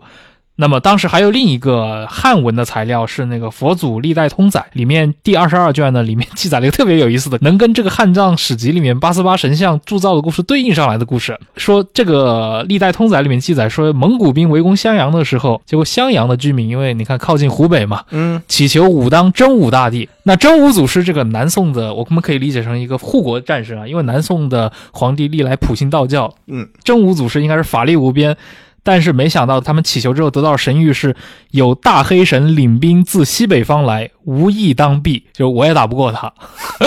其实你可以看，但其实蒙古人不信偶像崇拜啊，哎，对对对对，就没想到，所以其实有很多的一些很好玩的神灵间的战斗，其实听上去有点像《荷马史诗》里面记载那种古希腊人的世界。对对对对，它被架空或者是建构在这个真实的历史争端之上。甚至你看犹太人出埃及记的那种，你能感觉到就是法老自己作为一个他们埃及神的那个在人间代表，然后这摩西又代表了他们这个耶和华这神的这种神力的这种一种较量。对，而且在镰仓时代，这样的一个对于神佛的这样一个信仰，其实是最后体现在了镰仓幕府对于整个战后的这样一个处理上面的。就是我们一般会认为战争打完就打完了嘛，打完了就是和平嘛。但其实蒙古对于日本的威胁是始终存在的。嗯，忽必烈本身也是在第二次失败之后，筹划了不止一次想要再去进攻日本嘛。呃，在镰仓幕府它成立的时候，有一个很大的功能，就是动员各地的武士，主要是去京都和镰仓这两个大城市去进行治安防御，或者说作为一个预备部队。所谓的大翻译，在蒙古可能会发起进攻的消息传来之后，那么幕府就开始安排一些在九州和西日本的一些武士，就不要在京都服役了，你们就在博多这个地方服役。那么这是所谓的呃异国警固翻译，警是警察的警，固是固定的固。那么这个异国警固翻译后来改名叫博多警固翻译，它一直延伸到了十四世纪。而北条时宗本人其实是在打完了红安之役之后，很快就死掉了。那么在大河剧里面，他被塑造成了一个昙花一现的，留下了这两场辉煌的战役之后，相当于功成身退的这样一个很潇洒的一个角色。但其实他死后是留下了很多烂摊子的。那么这个时候，之前提到的那个被族灭的那个安达泰盛，就开始推行了所谓的红安德政。那么所谓的德政，后世一般会认为是因为当时的。镰仓幕府的武士御家人在对异国的防御作战之后付出了很大代价，却没有任何恩赏，也没有新土地嘛，所以经济破产。于是为了保护这些御家人的财产，就下令要求把之前御家人抵押的那一些土地退还给他们，然后限制这些御家人继续去变卖自己的土地。但现在的研究发现，其实这个东西只是和朝廷互相配合的一整套。相当于战后处置的一部分。那么，这个战后处置的核心其实并不在于保护归还御家人的领地。当时整个这一套幕府和朝廷联合推出的这一套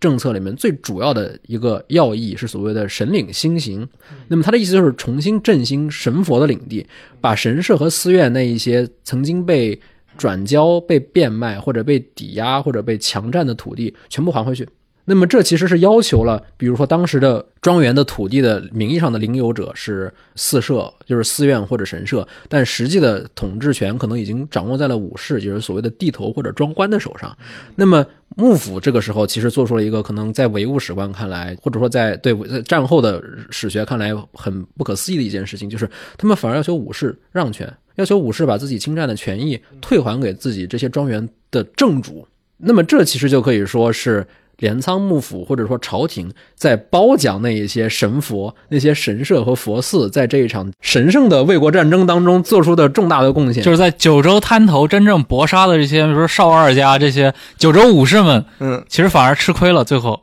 对，所以其实和一般会认为镰仓幕府在这场战争当中被大大削弱，然后没有办法调节武士阶级内部的矛盾，所以就倒台了。但其实逻辑可能恰恰相反，武士还是继续扮演一个打工人的这样一个角色，他们还是要继续去博多那边在海岸上轮番站岗。但是在上层看来，胜利的果实最终是要归结到那一些既不用吃饭也不用管理家臣的那一些神佛的头上的。那么这些土地在归还给了神社或者佛寺之后，神社和佛寺他们会想要尽可能多的从农业活动当中征税，或者说从其他的活动当中征税，这就意味着他们需要去加强对于土地上面的百姓的控制。但是其实，在整个镰仓时代的时候，庄园的控制对于百姓的控制是逐渐变弱的。比如说，有很多山林当中从事林业或者在海上从事渔业，他们当然也会兼职从事手工业和商业。那么这些人，他们可能是比较灵活的，在不同的庄园之间活动。那么这些人。他们就在这样一个重新恢复庄园制的这样一个政策之下，就变成了一个被打击的对象。那么，他们很多的人在生计被影响之后，就越来越跟这个庄园制之间的矛盾越来越大。然后开始铤而走险，成为所谓的恶党。那么这个所谓的恶党，最后就会变成后来镰仓末期到南北朝时期，像南木正成这些人他们手下的主力。当然，这也只是日本史学界的一种说法。不过，这个是我之前提到的王野山彦的那个蒙古习代里面提到的一个很有意思的这么一个观点。虽然有一些细节上面可能还有争议，但是这个其实是比较符合现在日本学界对于这个蒙古袭来在日本社会史上的影响的这样一个判断的。就是这场战争其实并没有严重的。冲击武士阶层本身的这样一个利益，或者激发什么根本性的矛盾，但他他可能反而激发了这样一个日本中世纪国家这样一个既有武士又有僧侣、有世俗和神圣两种权利，他的一个最高度的动员能力。但是这样一个最高度的动员能力，在完成了两场遭遇战之后。就必须始终处在一个战战兢兢，然后又需要去自我安抚、去自我报偿的这样一个状态。那么，他可能是在这样一个更大的体系里面，不同的世俗权利和非世俗权利之间的这样一个博弈走向破局，然后导致镰仓幕府的这样一个崩溃。当然，这种叙事其实从另一个角度，从唯物论的角度，其实无非就是你抹杀了九州的这些一线的士兵们、这些武士们在一线抗敌的这些。英勇事迹啊，所以在后来的叙事中，可能神风本身其实是一个，就政府从无论你是从镰仓时代的政府，一直到昭和时代政府，都有意无意进行了夸大，当然动机各有不同啊，这是一个事实。那么从另一个角度上来说的话，就是比如说元朝的两次入寇日本，其实都失败了。今年还是去年，那个国内也引进了梅天木的那本，就是蒙古帝国的。军事艺术嘛，啊，然后梅天木有一个很有意思的一个说法，那个似乎已经是北美蒙古史学界的一个公认的看法。他们提到说，蒙古军队中有大量的精锐的士兵，但是很难称作是第一流的战士。他说的第一流是指在全世界的范围内。然后举例说，当蒙古军队面对的是当时世界上最一流的那些武士的时候，往往会表现出不太好的战绩，比如说在那个。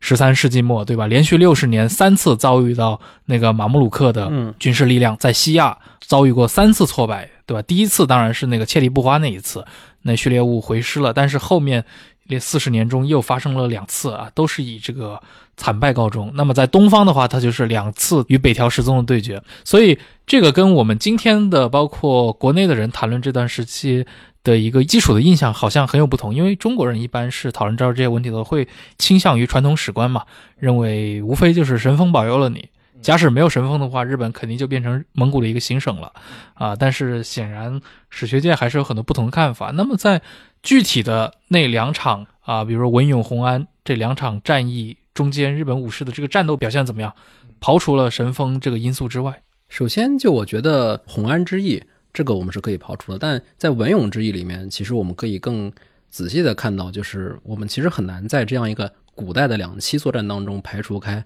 呃，水文和气象的因素。其实文勇之役不是博多湾迎来的第一场两栖作战，在平安时代一零一九年的时候，当时有一批我之前提到女真人可能在当时已经掌握了南下日本列岛的这样一个航线，掌握了这个航线的证据就是当时一零一九年的时候，有一群所谓的刀医闻所未闻的这样一群蛮夷。然后他们从海上几千人过来之后，突然出现在了博多湾上。然后当时的博多湾正对着福冈嘛，福冈我们现在知道是一个沿海的城市。如果往里走一点的话，在偏内陆的地方有个叫大宰府的一个或者太宰府的这样一个机构，它是当时九州的一个行政和外交的这么一个中心。人王的第二张地图啊，对对对对对，就是人王里面的一个非常像官府一样的这样一个建筑。那么当时他因为。突然有敌人来袭，也是一路从对马、一起烧杀抢掠过来，然后进入了博多湾。这个路线其实和蒙古人在文永之役的时候进攻博多的路线基本上是一致的。那么他们在进入博多湾之后，当时的太宰府是没有时间去动员整个九州的兵力的，他们的纯粹的遭遇战嘛，不像蒙古袭来的时候，他们至少是有预警还有国书的。那么这个时候，他们唯一能做的事情就是尽可能调集府内所有的文武官员一起上阵，先把他们赶回去再说。第一仗勉强把他们赶回海上之后。接下来这帮所谓的贼人就想要逃跑，但正好这个时候，博多湾内开始刮起了北风，北风向南吹嘛。博多湾是一个自南朝北开口的这样一个海湾，所以他们就被困在这港内，不能出去。那么这个时候，太宰府的人，他们当时因为仓促应战，他们没有军船，没有办法渡海到博多湾的另外一头去围攻他们。但没有想到，正好一阵北风把他们堵在这港湾里面，于是他们就等到了把军船调集好之后。然后再过去围攻，最后终于把他们击退了。那么这就是当时一零一九年的时候这一场小小的遭遇战的这样一个逻辑。那么博多湾就是这样一个地方。如果现在去福冈的话，就会发现博多湾其实是一个比较浅、比较宽，而且周围没有山峰阻拦的这样一个比较扁平的这样一个地形。那么在这样一个地形里面，你的风和浪其实是很难控制的。你不会像那种后来的现代意义上的海军基地那样有一个比较封闭的海湾，对你是在很开阔的海面上。那么对于当时的元朝的远征军来说，你第一战没有打下来，没有建立起一个基地，没有把日本人击溃，那么你在海上悬停了一夜，突然开始刮北风，你该怎么办？他们开始调集小舢板，然后开始整夜整夜的骚扰你，然后把你围困在这个港里面，慢慢把你憋死，你该怎么办？这些问题都是元朝的指挥官他们在指挥这样一场史无前例的渡海作战的时候需要考虑的。那么镰仓武士他们需要做到的是什么呢？其实非常简单，就是让这一些顾虑爆发。当然，我们并不确定镰仓武士本人他们知不知道这些事情，但他们在战术意义上面，只要能够把蒙古人逼到这样一个在海上进退维谷的阶段，那么蒙古人几乎可以说是必然要退兵，或者就要等待着被全歼的。那么这其实是我觉得蒙古人在文勇之役的时候，会在短短一天战斗之后选择连夜撤退，而且撤退途中还出了事故的这样的一个原因。所以我觉得在考虑镰仓武士的表现的时候，我们也需要考虑到一些自然因素，虽然不一定是神风。那么镰仓武士的表现如何呢？从现在来看的话，在一天的时间之内，蒙古军其实可能攻击到了相当远的地方。太宰府，如果从现在的福冈市中心坐火车去太宰府的话，可能需要半个多小时的时间。其实这距离挺远的。这样一个攻击范围，可以说镰仓的武士在战线的某一个地方肯定是出了问题，肯定是被击破了的。但是在最终结果上来看的话，似乎蒙古军只是在这个大宰府这一个方向有所突破，其他地方的战线，我们无论是看蒙古袭来惠辞，还是其他的日方资料来看，似乎都没有太突破到博多周围，或者说现在福冈市市区周围的这样一个近海的这么一片。那么从这个角度来讲的话，镰仓武士在文勇之役的时候，其实还算是达成了自己的战术目的。准确说应该是九州武士，九州武士对九镰仓派来的政府军还在路上呢，是的，是的，是的，六万的对这个六波罗军，对，而且就是他们会不会集群作战呢？其实他们是会的。对那个蒙古协来会司里面就表现出来了，当时应该是白石六郎通泰吧，我记得那个画里面画出来了，还蛮壮观的，几十个武士。当然这可能是一个虚数，因为嗯这是一幅画嘛。对，集群，然后一边骑射一边往前冲，冲在最前面的是竹崎继长，就是那一个蒙古西来会斯的主角，那是非常最著名的那个画面，就是他马失前蹄，前面有一个爆炸的一个弹丸，再往他前面是一群蒙古的或者高丽的士兵，那么这个画面经常会被当成一个就是镰仓武士。被大陆来的先进科技吊打的这样一个局面，但其实整个画幅右边是大部队已经跟上来了，而左边是当时的蒙古军第一线还在支撑着盾牌，但是后面那些士兵已经开始逃了。那么，其实从这个图我们就可以看到，因为蒙古袭来会辞虽然讲以肯定有邀功的成分，但至少他是当时的亲历者，口述之下去描述当时的作战情景。那么，日本的骑马武士发起集群冲锋，然后去进攻当时渡海嘛，然后主要是轻步兵嘛，然后又是在海边这样一个相对平坦的这样一个地方。那么在这样一个状态之下，他发起一次集群冲击，当然是会有很大的赢面的。那么从这个角度来讲的话，我们可以说镰仓武士在他们已知的战术体系之内，应该说是做出了一个相当灵活的一个表现。后来到了文安之役的时候，因为一开始的时候他们修建了所谓圆扣防垒，就是用石墙把海岸线全部砌起来，海边都修上大墙，就不会让洋兵上岸嘛。那个修上之后，战场主要就集中在了海上的离岛上，尤其是在援军的船舶。搁浅之后，主要是在如何围攻和袭扰这些援军的败兵的据点。那么这个时候，他们又会更灵活的去，就像之前说的，乘小舢板，然后用各种各样的方式，比如说偷偷摸上船砍几个头，或者说往上面扔粪尿，呃，散播疾病，呃，或者说点火。诸如此类的这种各种各样的，就是在嗯对马岛之鬼里面肯定会被叔叔骂的那些行为，但当时镰仓武士就是对此本来就是无所不用其极的。那么这种灵活的作战方式，其实相当于前近代社会一个很典型的一种职业战士会采用的这样一种灵机应变的这样一种做法。对，就没有像西方人想象那么死板的武士就是得正面一对一单挑。对，被这种剑戟片电影给塑造出来的这种武士道美学，尤其是对于当时的武士来说，重点是把人头砍下来，然后拿去邀功。对我想起来有还有一个文艺作品也是有聊到这个与那个蒙古袭来的，是一个日本动画叫那个《元寇合战记》。哦，对对对，和现在很多主流的作品一样，也是描绘了就是当时高丽蒙古联军登陆的时候，然后尤其是在人数上面的一种优势，当然也突出了他们他们的那个完全不同的盔甲，然后他那个旗子上面都写着这个大元什么大蒙古帝国，然后用的这些什么回回炮这些东西。真的偷了回回炮去日本吗？我觉得就是掉书袋似的去给你甩各种各样。十三世纪的时候，蒙古人可能掌握的对所有的军事技术，军事技术，对对，就跟你在那个《对马岛之魂》里边，你能够在蒙古包里边收集到的那些蒙古的马奶啊，这所有的这种对，然后你还能收集到什么埃及的那个啊牛奶衣什么的，对，已经表明蒙古人活动范围已经到了地中海的东岸了。对，对，而且那个《元寇核战记》那个漫画就是在对马嘛，但那个其实是严格，也不是说严格吧，就肯定有非常多的戏说成分，是的，就肯定不能作为参考，但它确实是按照那个对马的实际的历史人物，就是宗主国嘛，然后还有就是实际的地形，比如金天城真的就只是一圈石墙，嗯。一个非常古老的，在当时应该是六百年以前的一个古老的山城，嗯，然后非常庞大，根本不好防守，不是像那个《对马岛之魂》里面那样，就是金天城是一个完全是战国式的那种日式的山城，山城。对，如果看过那个《元寇核战记》那个漫画，然后再去看这个《对马岛之魂》的话，就有一种非常诡异的感觉，就觉得处处都非常违和。对。那其实关于这场战争它的这个发生地啊，嗯，对马这个地方其实也成为了我们东亚几国，我相信在这个历史中都是会被反复提到的，因为不仅是在这一次元日战争当中，包括在后来的很多战争当中，都成为就是这些啊、尤其涉及到日本这个国家对外战争的一部分嘛，是的，它经常成为一些关键的历史事件的发生地。对，没有错。就是对马它的这个战略意义的重要性到底会体现在哪些地方？首先一个，我觉得就是大家看地图，就一个很明显的，就是对马岛是整个日本现在控制领土中间可能最靠近朝鲜半岛的一个地方，它也其实是这个朝鲜半岛和日本列岛的可以说一个非常重要的一个交通枢纽。朝鲜半岛上面的历代的政权和就是日本政权之间的商业往来还是战争，其实都是围绕在这样一个岛上，它有一个非常戏剧的一些展开。对马岛就一直以来基本上是牢牢把持在这个日本的手里的。整个对马岛面积其实并不是很大，而且它并不是很适合农耕，注定要扮演一个通过这个贸易来获得它需要的生存资源的这样的一个地方。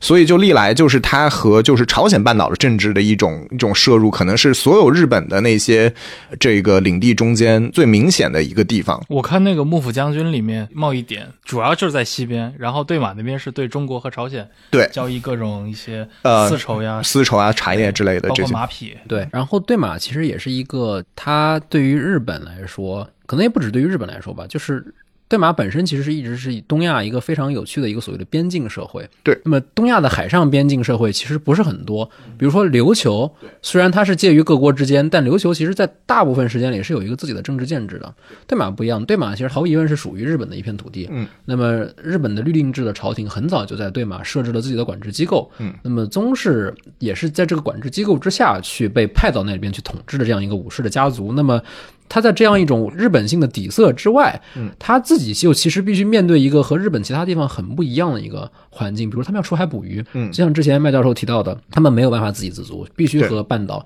产生联系。那么他们其实当时并不只是和半岛。产生联系，他们也会和济州岛产生联系。啊对。比如说士丁时代的时候，十五世纪的时候，当时有很多九州那边的，有一些九州那边的记载就会说，对马岛的岛民会抱怨他们在海上捕鱼的时候会遇到丹罗岛，也就是济州岛的人，然后他们在争夺捕鱼权的时候，就经常会发生械斗。他们械斗的主要手段其实就是互相扔石头，然后对马岛的岛民就会经常向九州方面抱怨说，济州岛人扔的石头太大了，我们根本打不过。但其实济州岛在很长一段时间里面，其实也是整个朝鲜海峡上面一个比较独特的一个存在。嗯，它很长一段时间是有自己独立政权的，后来被高丽收了之后，又被元朝辟为一个直辖的一个军事基地，对在上面放马。后来李氏朝鲜还必须专门去征讨它。嗯那么它当地虽然在行政上也是后来逐渐变成了一个朝鲜半岛的一个领土，但是它的民风以及它的一些当地的势力还是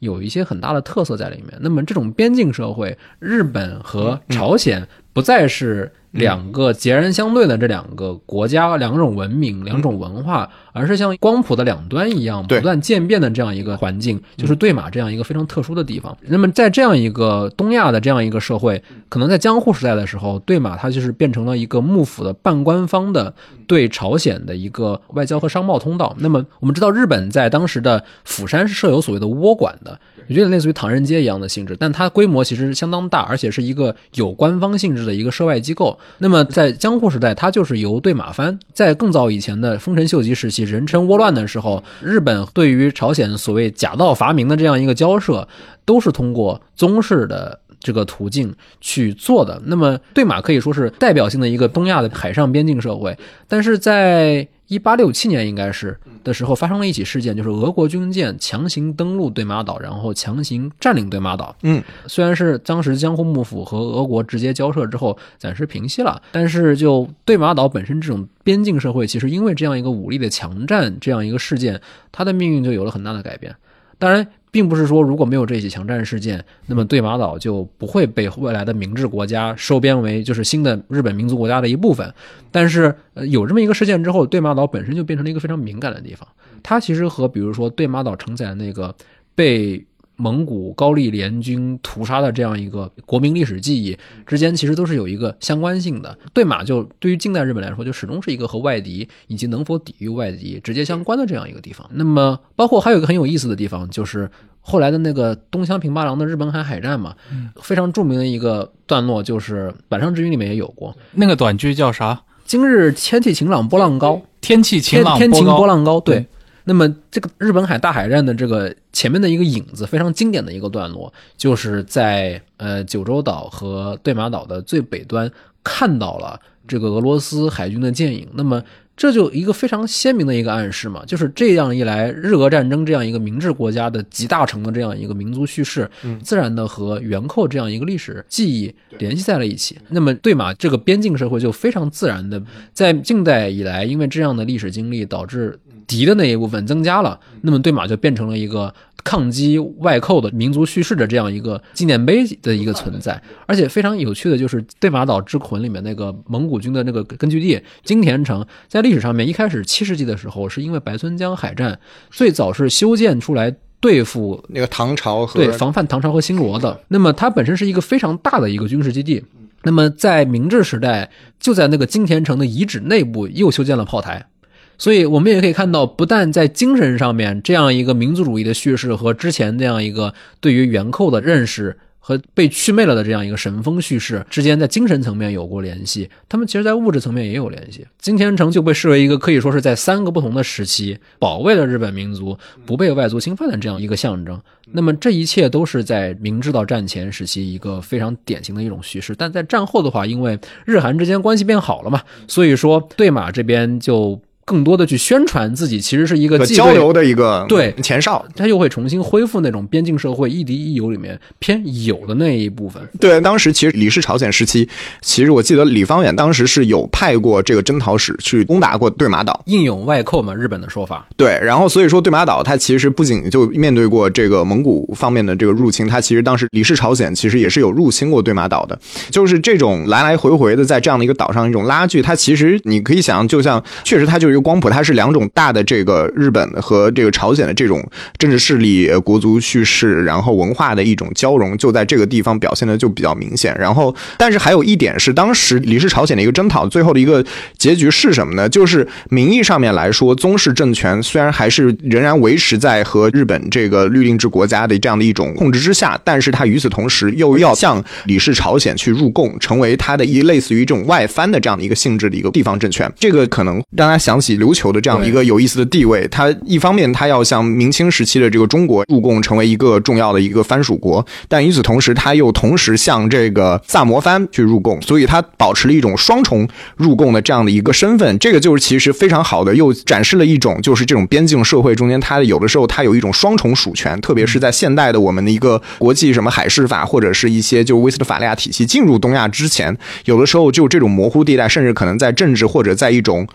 典范式的那种朝贡体系中间，它其实有非常多含混不清的这样的一个地带。这个其实也是这个东亚社会的一个老传统了，春秋时代对吧？朝秦暮楚的故事。对，没有错。包括你再看到那个越南，你会发现本身越南它一方面它是中国在名义上是在入贡的，但是与此同时，它又试图在整个东南亚社会中间建立以自己为中心的一个小中华体系，就是它底下其实也有它自己的这个藩属国。南边的战城系的那种。对对，甚至你可以类比到，比如说十九世纪末的像埃及这样的一些，像阿里穆罕默德阿里，他作为一个嗯马其顿出身的这么一个埃及的埃米尔，对吧？他名义上是一个奥斯曼帝国下属的这么一个，其实是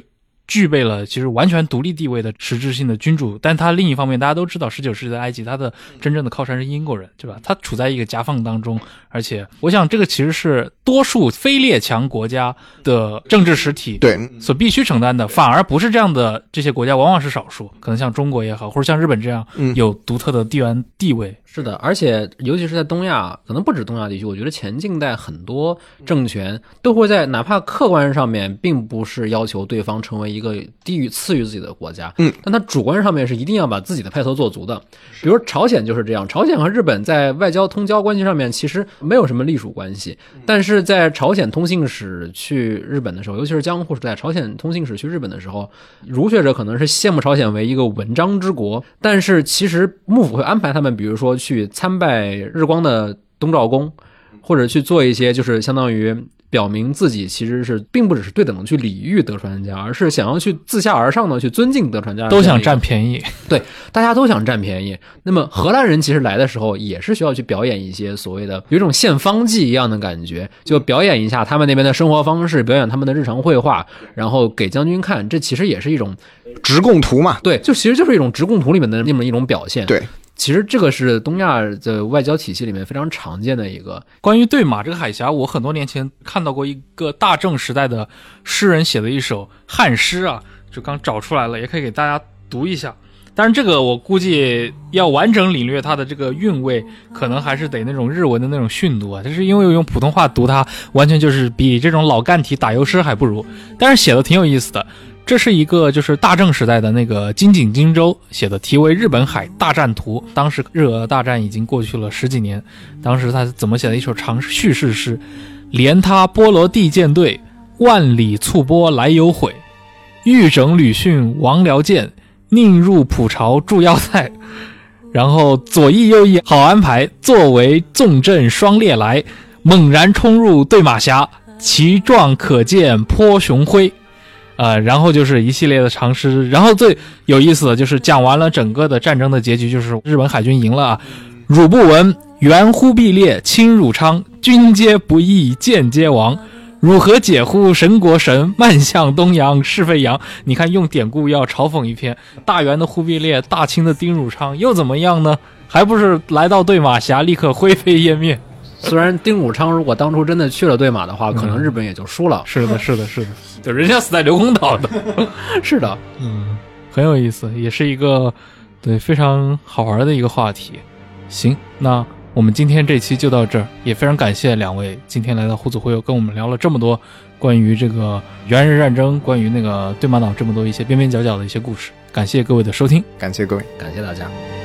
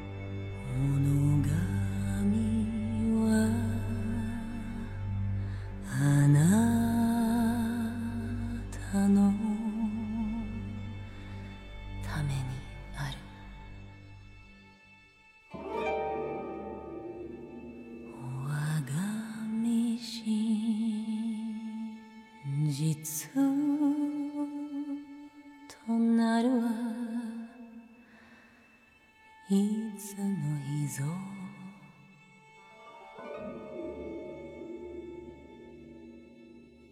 我が身。真実となるはいつの日ぞ。